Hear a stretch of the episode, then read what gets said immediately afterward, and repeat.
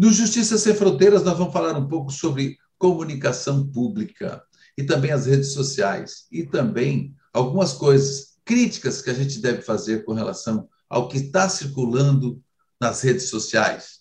E tudo isso nós vamos conversar no programa de hoje. Vamos à nossa história de hoje. Ela é jornalista formada pelo CEU em Brasília e também formada é, em comunicação organizacional pela UNB, autora do livro Os Conceitos de Hacker nos Estudos de Pós-Graduação, especialista em gestão pública e tem uma vasta experiência e atualmente trabalha na assessoria de comunicação do Tribunal Superior Eleitoral do DF, no, no Distrito Federal. Eu converso no programa de agora, agora com Karen Fontenelle. Karen, seja bem-vinda aqui ao Justiça Sem Fronteiras. Que honra tê-la aqui. Boa noite, Celso. Obrigada. Seguindo aqui a questão da, da audiodescrição, eu sou Karen e aqui eu estou com uma blusa azul clara, tenho cabelo preto, longo, e sou é, jornalista, e é um prazer estar com você hoje aqui, viu, Celso? Muito obrigada, estou minha... muito honrada com o convite. A honra é nossa. E também a minha audiodescrição. Falei que às vezes a gente se esquece, mas não. É, eu estou de camisa preta, sou um homem branco, de barba e cabelos grisalhos curtos, óculos redondos e um headphone, é, um headset preto. Ô, ô, Karen, a gente comentava aqui um pouco antes de entrar aqui no ar com relação a essa questão da comunicação pública, né? Então, você também que atua na área da comunicação pública também já tem as, essas especialidade em comunicação organizacional, isso é muito importante. É importante a importância da formação é, do, do, de quem comanda a comunicação ou de quem atua na área da comunicação, pública ou privada, mas vamos, vamos nos ater um pouco aqui à pública, né? E, e, como que você vê e, e, convive esse dia a dia, Karen? Oi, Celso, obrigada pela apresentação. E a gente vai falar de comunicação pública. Eu acho que um pouco dessa trajetória que você está trazendo, eu acho que a própria comunicação organizacional é uma expressão do que hoje a gente vive na comunicação pública. Eu me lembro do início da graduação que os professores falavam assim: olha, a partir de agora, o perfil que vai ser demandado do profissional é um perfil de um, de um, um comunicador mais complexo que sabe um pouco de jornalismo, um pouco de publicidade, do, do próprio audiovisual, é, no caso da comunicação organizacional, um pouco de administração, psicologia das organizações. E eu acho que hoje, né, o grande desafio da comunicação pública, como todos nós sabemos, é a escassez dos recursos, né? E aí, recursos financeiros, recursos de pessoal. Então, quando a gente vai falar sobre essa comunicação, a gente tem que imaginar que a gente vai trabalhar num ambiente que às vezes vai ter um suporte maior, como é o caso do Tribunal Superior Eleitoral, que é, que é o, o órgão máximo da justiça eleitoral. Mas às vezes você vai trabalhar num, num órgão que tem um perfil mais reduzido. Então, muitas vezes você vai desenvolver é, alguns produtos e algumas atividades que estão relacionadas a todas as áreas, que é o caso do que eu faço hoje. Acho que é muito importante, então, você ter essa base, né? A formação acadêmica, como a gente estava conversando antes, que isso é muito importante, mas também que você saiba transitar nos diversos espaços e conversar com os mais diversos públicos, né? E acho que você sabe bastante sobre isso, né, Celso? Por isso que é uma honra estar aqui hoje com você. É, é uma troca, né, o, Karen, porque eu também, com um tempo de comunicação aí, a gente acaba aprendendo, aprendendo, apanhando, aprendendo, é, ensinando, trocando, e é muito importante essa questão. E, e, e quando a gente fala de comunicação, escassez de recursos, e nós, por exemplo, que eu atuei por, por mais de 20 anos no, na comunicação da justiça do trabalho, mas não é diferente. Embora uh, os ramos de justiça, o pessoal fala que a justiça eleitoral é, é, é, o primo rico, né? É o primo rico. Mas a gente sabe que precisa ter verba mesmo para fazer campanhas, porque cidadania é coisa séria. Né? Agora, o, quem atua na área da comunicação, do marketing, nos órgãos públicos, precisa ter muita criatividade. Né? Nossa, muito ele tem que, tem que brotar a criatividade. Então, é importante uma formação de uma equipe, né? uma equipe que, que interaja, né? Então é, essa é, é a importância né, também, né, o Karen, porque ninguém é bom sozinho e ninguém faz nada sozinho. Tem que ter uma equipe, uma equipe boa. Né? Eu sei que o TSE, por exemplo, eu sei que tem uma equipe boa. A Justiça Eleitoral, é, é, até como um geral, ela, ela já é uma prática, né? Sim, e aí eu acho que são duas coisas muito importantes. Você saber trabalhar em equipe e você também se preparar para, em um cenário de escassez, se tornar a eu-equipe, né? acabar desenvolvendo algumas situações. Porque, por exemplo, é, quando eu fui ao Tribunal Superior Eleitoral e depois também quando eu visitei o TST, né, conversei muito com a Tassiana, que você também entrevistou aqui, desenvolve um trabalho excelente, você vê os diversos departamentos. E eu acho que nesse, nesse cenário, você sempre tem que. Aí que você é importante trabalhar em equipe, imagina em um cenário como esse, né, de tantos departamentos. Mas, por exemplo, lá no tribunal que eu trabalho agora, o TREDF, nós somos quatro pessoas para levar a comunicação sozinhos. Então, acaba que cada um de nós tem que desenvolver uma série de habilidades para poder transitar nos mais diversos espaços e com, os, com o mínimo de recursos possível. É, e os pequenos tribunais, né, porque os tribunais estão espalhados pelo Brasil, né, tanto, da, tanto os fóruns da Justiça Federal quanto da Justiça Eleitoral, os TREs, os TRTs, então, é, são, equi é, são equipes, né? Agora já melhorou muito, dos últimos 15 anos melhorou muito, né? É, como eu estava também, a gente estava conversando, que você conhece o Fórum Nacional de Comunicação, então de lá para cá muita coisa melhorou, mas, assim, há 15 anos, num tribunal, duas pessoas faziam a comunicação do tribunal. Hoje, ainda tem alguns que têm alguma certa dificuldade, mas se não tiver é, uma equipe que realmente distribua as tarefas não é fácil. E ainda mais agora, vamos falar um pouco com relação às, às redes sociais, né, Karen? E que você, inclusive, estudou, estuda sobre isso, sobre a questão das. É, é, é a importância da crítica, né? É, da crítica midiática nas redes. Você fez até uma pesquisa a respeito, né? Sim, recentemente eu apresentei uma, uma pesquisa no Intracom, que é um congresso internacional de comunicação, que ele é desenvolvido na Espanha, e o trabalho que eu apresentei, ele versava sobre isso, a importância de uma crítica midiática num contexto de redes sociais. Por quê? Porque muito se fala de crítica de mídia. E aí, quando você fala em mídia, muitas pessoas pensam na grande mídia, né? Que algumas pessoas chamam de meio de comunicação de massa. Mas, é, embora seja muito importante realizar a crítica de mídia nos mais diversos é, espaços e meios de comunicação, hoje eu tenho defendido muito a importância de nós, principalmente nós profissionais de comunicação, estarmos nesses espaços. Porque quando nós ocupamos esses espaços, nós é, podemos trazer uma maior capilaridade a essa crítica que a gente está desenvolvendo lá, por exemplo, nos congressos, nos nossos trabalhos, nos nossos artigos. Então, quando eu levei isso, por exemplo, lá é, para a Espanha, algumas professoras vieram comentar: nossa, achei interessantíssimo o trabalho que você está apresentando, mas, por exemplo, eu não tenho tempo de desenvolver um trabalho e levar isso para as redes sociais. Mas a gente tem que pensar que uma etapa essencial do processo de pesquisa é a divulgação de resultados. Quando você divulga os resultados e você conversa com a sociedade, que eles, a gente, a gente gosta de usar um termo, levar a pesquisa para além dos muros.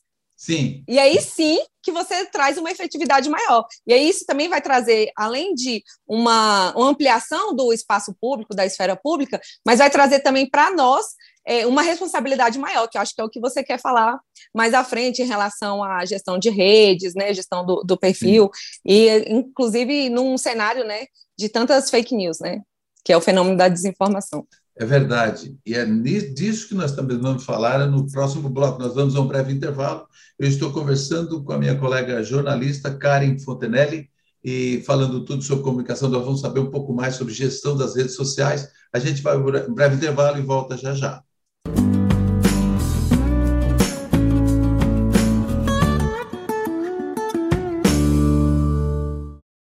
Estamos de volta. Eu estou conversando com Karen Fontenelle experiente aí, estudiosa na área da comunicação, comunicação organizacional. A gente deu uma pitada aí com relação à comunicação das redes sociais, e que é muito importante.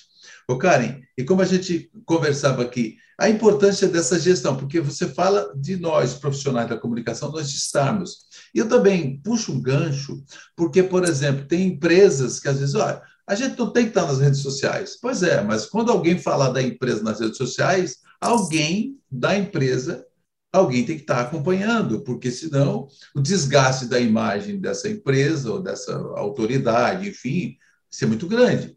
E gestão de crise a gente sabe como é que é, né?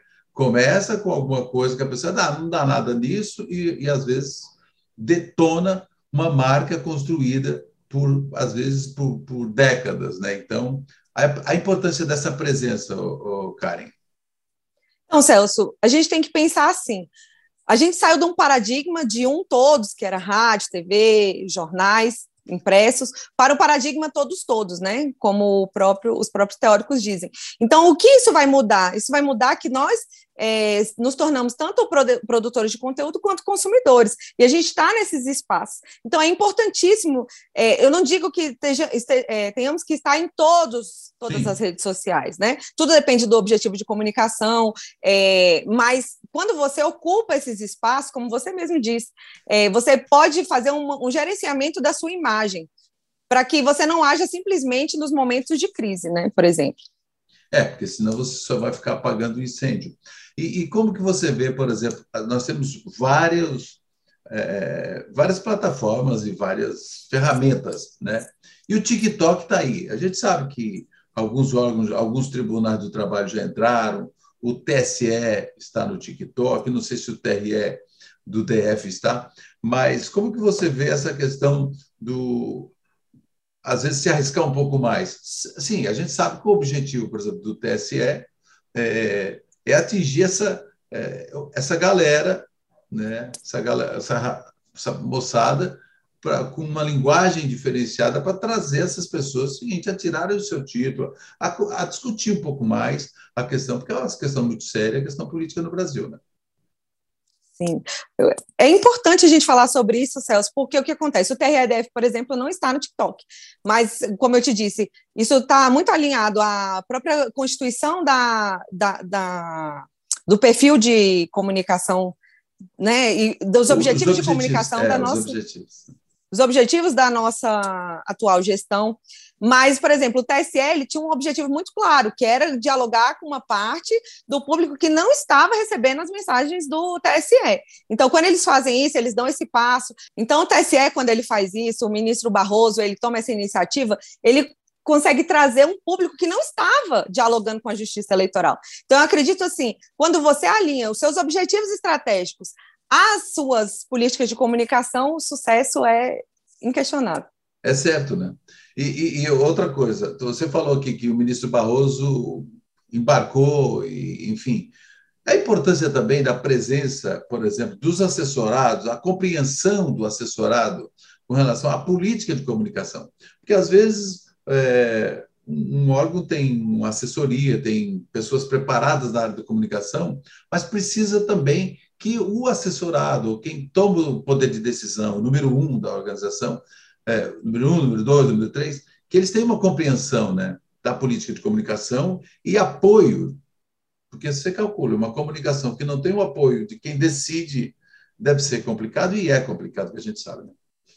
Não, muito importante. A sensibilização dos gestores é imprescindível para desenvolvimento de qualquer projeto dentro da instituição. Por exemplo, tem um magistrado, doutor Pedro Yangtai, que ele trabalhou na comissão de fiscalização da propaganda. Ele dizia assim, cara, nós temos que fazer uma campanha para melhorar né, a imagem da justiça. Eu disse, doutor Pedro, isso também é, é é, claro que é necessário, mas o primeiro passo é que a, o próprio judiciário entenda a comunicação de uma outra forma. Quando o judiciário enxerga a comunicação de outra forma e os gestores eles incentivam os projetos eles é, dispõem de recursos, né, e da própria importância que se dá à nossa área, então, com certeza, a forma como a sociedade vai enxergar a justiça e a justiça vai estar nesses espaços, né, com esse projeto incrível que você desenvolve, que é o Justiça Sem Fronteiras, ele, então, quando você faz isso, quando você alinha tudo que você conhece a um objetivo maior, que é um objetivo social, Celso, então os caminhos são infinitos. É, e dentro da comunicação, você, assim, quando você tem apoio é, da, de, da gestão de um órgão desse, é, você acaba tendo a, liberdade de criação, com a credibilidade. Por exemplo, um exemplo de, de, de, práticas que envolvem a comunicação. Nasceu na assessoria de comunicação, lá no meu tempo, na, na comunicação do TRT de Rondoniac, por exemplo, um projeto chamado TRT Comunidade. É um projeto que foi até indicado é, para o Inovare, projeto bacana, que envolve mais de 25 parceiros que vão num dos bairros da, da, da periferia da capital, é, mais de 25 parceiros desses, que vão lá. Vão enfermeiros, vão médicos, é, MPT, vão Defensoria Pública, Justiça do Trabalho, Justiça Estadual, Justiça Eleitoral. Então, é um mutirão de vacina, de, de, de expedição de documentos, carteira de. Então, é um monte de, de, de atendimento que aquilo ali é impressionante, como isso pauta a mídia antes, durante e depois. Então, isso é uma ação de comunicação e interação com a sociedade. Então, quando se tem esse apoio, é importante, porque vai, vai adiante. Então, é um projeto muito bacana que ainda está. Lógico, agora teve uma pandemia, né? Aí não tem como fazer. Agora talvez volte presencial. Mas aí são ações de comunicação, ações de cidadania que são desenvolvidas é, na, própria, na própria comunicação do órgão. Né? Então, com relação a essa, essa questão da, da, da, das críticas que você que você falava no, anteriormente, então é importante que você esteja inseridos, inserido no, nas redes, os assessores e assessorados, até mesmo para acompanhar como é que funciona isso. E ter alguém, né, o, Karen, ter alguém no setor que cuide disso, das redes sociais. É importante isso. Sim, é importante. Como eu disse, também depende muito da estrutura né, do setor. Sim. Mas quando você está nas redes sociais, muitas vezes o debate ele não chega nem até a ouvidoria. Muitas vezes hoje o cidadão ele abre as redes sociais e começa a dialogar com os órgãos públicos lá. Então, por exemplo, nós da, do TRE, além de nós é, gerenciarmos as redes sociais, é, nós colocamos a ouvidoria para também ter esse contato. Porque é essencial, porque a ouvidoria também conhece os diversos é, as diversas áreas né, do tribunal. Então, esse trabalho ele é contínuo para querer trazer o cidadão, que é a nossa razão maior de existir, né, Celso? É que é o cidadão. E, na verdade, dentro do, de uma organização, a ouvidoria ela tem uma importância muito grande. A área de TI é um importante aliado da comunicação, porque a comunicação sem, sem, sem um entrosamento com a equipe de TI também fica amarrado, então tem que desenvolver, é muito importante. Mas nós vamos já um breve, mais um intervalo, nós voltamos daqui a pouco para o terceiro último bloco. É, o Karen, eu estou conversando com Karen Fontenelle, jornalista, e a gente volta em instantes.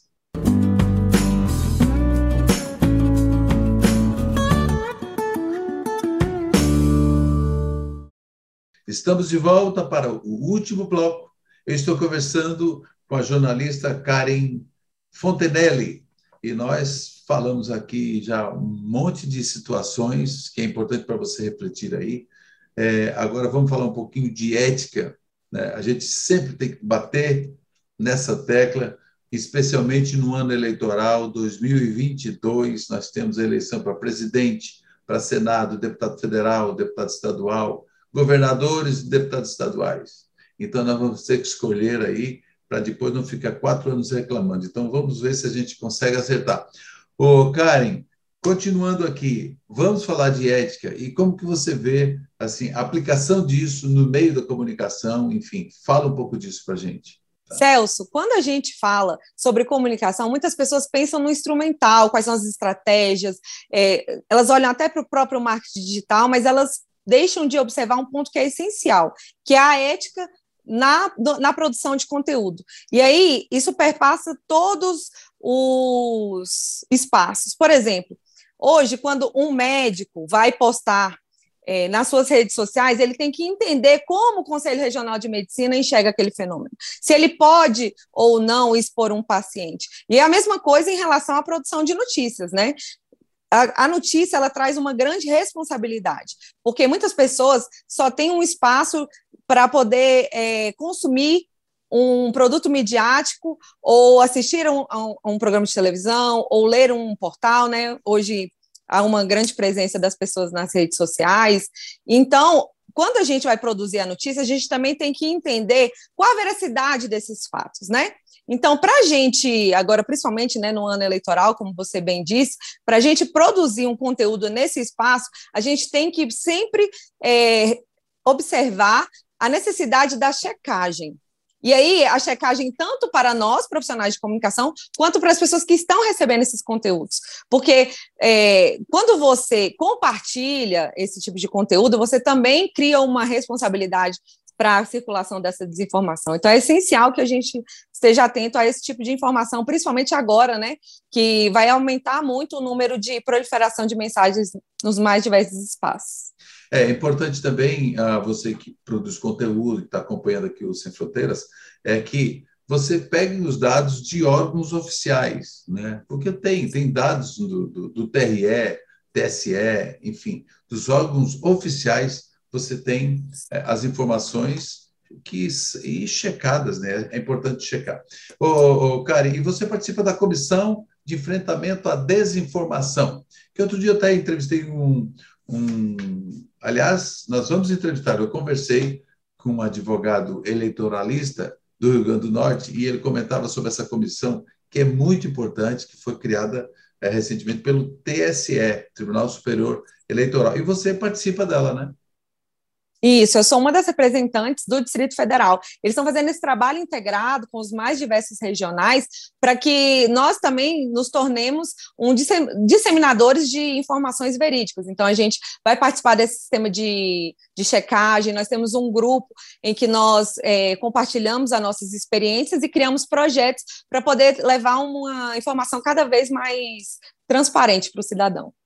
E essa comissão, assim, ela no, no, estão nos TRS de todo o Brasil. Tem Isso, mais, tem representantes do Brasil inteiro. E tem mais órgãos parceiros disso também, Ministério Público, por e, exemplo? Então, sim, e o que eu acho mais interessante é que eles estão trazendo os, os representantes também das redes sociais para dialogar. Por exemplo, nós tivemos curso com o Twitter, é, e aí eles falaram qual é a importância da divulgação, quando for divulgar, como você pode fazer uma denúncia, e é isso que a gente vai trabalhar durante todo o processo eleitoral. Não, e você tocou numa coisa muito interessante, que é, eu conversava outro dia com a Flávia Galvão, do TSE, ela me falava enfim, que o próprio Google, fizeram reunião com o Google. Então, quer dizer, as plataformas, o pessoal do Facebook, do, Facebook, do, do Twitter, enfim, o pessoal é, dessas grandes plataformas é, que comanda, né? É importante que estejam alinhados com a questão da ética mesmo, com a questão do, da coisa correta, porque, é, vê, um, um, um Twitter ter que, ter que cancelar a, a conta ou excluir o YouTube, né? Excluir postagem de um presidente da República, por, aconteceu dentro e fora do Brasil. Então, é uma coisa tão grave, né? Porque quem deveria, às vezes, dar exemplo, às vezes acaba fazendo isso. Então, você calcule, as pessoas vão se espelhando nisso, né? Então, essa, essa comissão de enfrentamento à desinformação, ela tem uma grande importância, especialmente nesse momento, né? Que agora, como tu bem falou, esse ano eleitoral, que a gente tem que estar com os olhos e ouvidos atentos a tudo. Sim, e como você disse, não é um fenômeno novo, na verdade. Assim como as redes sociais estão dialogando, né, e dando explicações e tomando iniciativas, isso já acontecia nos meios de comunicação tradicionais. Aí que surge o direito de resposta, né? É, enfim, todas as, as regulações na mídia, elas também elas começam a surgir nesses espaços que são espaços de poder, né? Na verdade. São espaços é. de poder. As redes sociais é isso que a gente tem que pensar, são espaços de criação de poderes. É isso. E, e é importante, porque hoje cada cidadão está com um telefone na mão. Esse telefone você tem câmera, tem vídeo, tem fotos, é, a qualquer momento, em qualquer lugar. Então, agora, se você fizer, se as pessoas fizerem bom proveito disso, vai ajudar muito o Brasil, né? é muito importante. Né? Até mesmo para comprovação de compra de voto, de coisas que ainda, no tempo de 2021, ainda está falando e discutindo questões que parece que é do século passado. Né? Compra de voto, e, e mentiras, e invenções, maculando vidas, maculando pessoas. Sim, Celso, eu sou uma apaixonada pela tecnologia. Apesar de acreditar que nós temos que sempre fazer essa essa crítica às mídias, sensibilizar os cidadãos, eu acredito que são espaços que também ampliam exponencialmente a esfera pública. Então, eu acho que nós temos aqui uma grande responsabilidade nesse período eleitoral, mas também temos grandes desafios. Muito bom. Eu conversei com Karen Fontenelle. Karen, muito obrigado pela, pelo tempo aqui desse bate-papo. Foi muito legal, muito esclarecedor. Nossa, Celso, eu que agradeço. Sempre admirei o seu projeto, sempre vi pessoas que são tão importantes né, na área de comunicação dialogando com você, que desenvolvem um trabalho muito bom. Então, eu que te agradeço imensamente por esse espaço, para poder dialogar também com a sua audiência. Muito bom. E se você que assiste ao Justiça Sem Fronteiras, ou você, Karen, tem alguma sugestão de pessoas e pautas importantes, interessantes para estar aqui no nosso, no nosso podcast e programa Justiça Sem Fronteiras, é só mandar para a gente, que está aí, o arroba está por aí. Eu conversei no programa de hoje com Karen Fontenelle. Ela tem formação em comunicação organizacional pela UNB e também jornalismo pelo CEUB, mestre em comunicação e sociedade pela UNB, enfim, e, e, é especialista em gestão de pessoas e trabalha atualmente na comunicação do TRE, do DF. É uma honra, Karen, estar aqui com a gente. Obrigado também a você pela audiência se inscreva aí no nosso canal do YouTube e compartilhe também. Até o próximo encontro.